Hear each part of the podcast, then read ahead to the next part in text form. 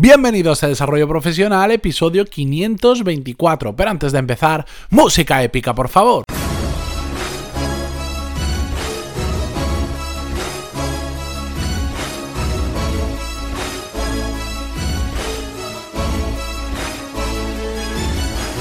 Muy buenos días a todos y bienvenidos un miércoles más a Desarrollo Profesional, el podcast donde hablamos sobre todas las técnicas, habilidades, estrategias y trucos necesarios para mejorar cada día en nuestro trabajo.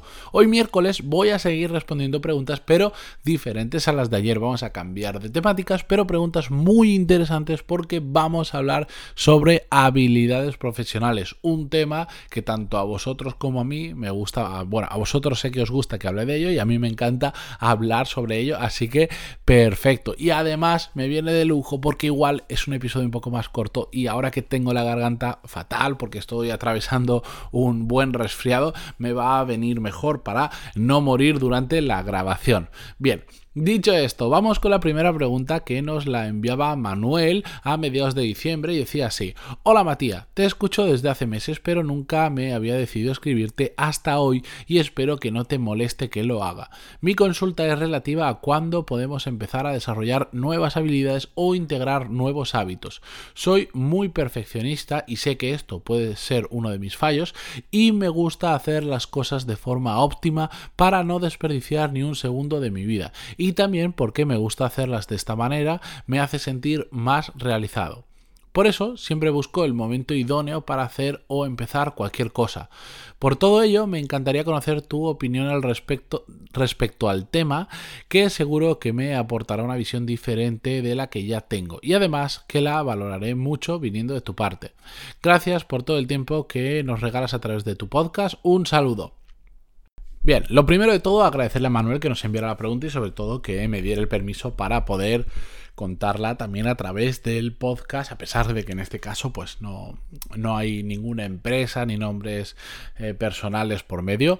Em, bien, lo que le respondí a Manuel fue que Cualquier momento es el momento idóneo para empezar cualquier cosa. Yo entiendo un poco esa inquietud que él tiene al ser muy perfeccionista de querer optimizarlo hasta el último segundo para hacerlo en el mejor momento adecuado. En muchas cosas yo también soy así, pero al final me he dado cuenta después de mucho tiempo que el mejor momento para empezar algo que sabes que tienes que hacer es ahora mismo.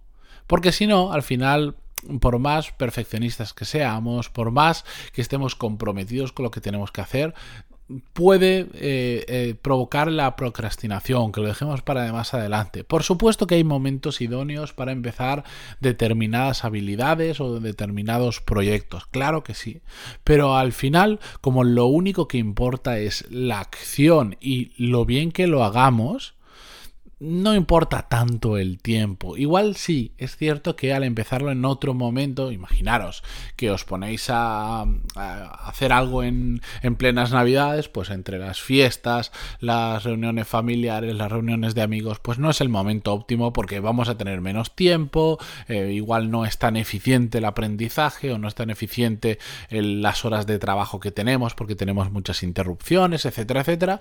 Es cierto, pero eso no nos puede llevar a decir, bueno, ya lo empiezo en enero y en enero decimos, no, ya lo empiezo en febrero porque, y, siempre vamos a encontrar una nueva excusa que nos va a llevar a dejarlo para un poquito más adelante. Por lo tanto, el mejor momento para empezar cualquier cosa es hoy mismo o mañana mismo si estáis escuchando esto de noche. No hay que esperar a que todo sea óptimo y perfecto para empezar las cosas, hay que ponerse ya, porque, bueno, como ya hablamos la semana pasada, la propia acción lleva a que nos motivemos más por continuarla y eso nos va a llevar a mejores resultados y eso se va a convertir en un ciclo de acción, motivación, inspiración. Si no habéis escuchado hablar de esto, escuchad el episodio del viernes pasado. Ahora no tengo en mente el número que es, a ver, 23, el episodio 521, que lo he calculado de cabeza, Escuchadlo porque es muy interesante. Y bien, vamos con la segunda pregunta que nos la envía Ferran y dice,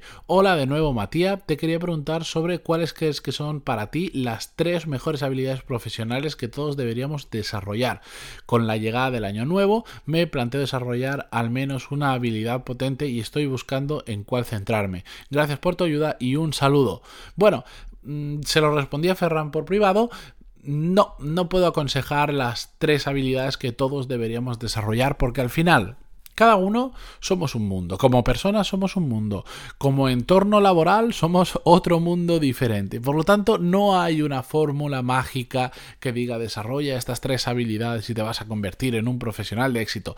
No, porque cada uno somos un caso particular. Hay que ver sobre todo qué se nos da bien, qué se nos da mal, pero también qué cosas nos pueden llevar según eh, nuestra carrera profesional a un mejor puesto de trabajo, a conseguir nuestros objetivos o a lo que sea que donde nosotros queremos llegar, porque cada uno también tiene sus metas y cada uno también tiene sus objetivos. Por lo tanto, ninguna fórmula genérica que os puedan vender por ahí, por supuesto, va a funcionar. Hay que estudiar caso por caso. Evidentemente sí que hay algunas que diríamos, hombre, estas son recomendables, que no hacen daño a nadie y que siempre te van a ayudar, pero si estamos hablando de empezar a desarrollar esas tres habilidades óptimas, esas tres mejores habilidades para eh, crecer profesionalmente, hay que verlo caso por caso. Ya os digo, seguro que hay mucha literatura sobre el tema, em, muchos podcasts, mucho, contenido en general que podemos leer sobre habilidades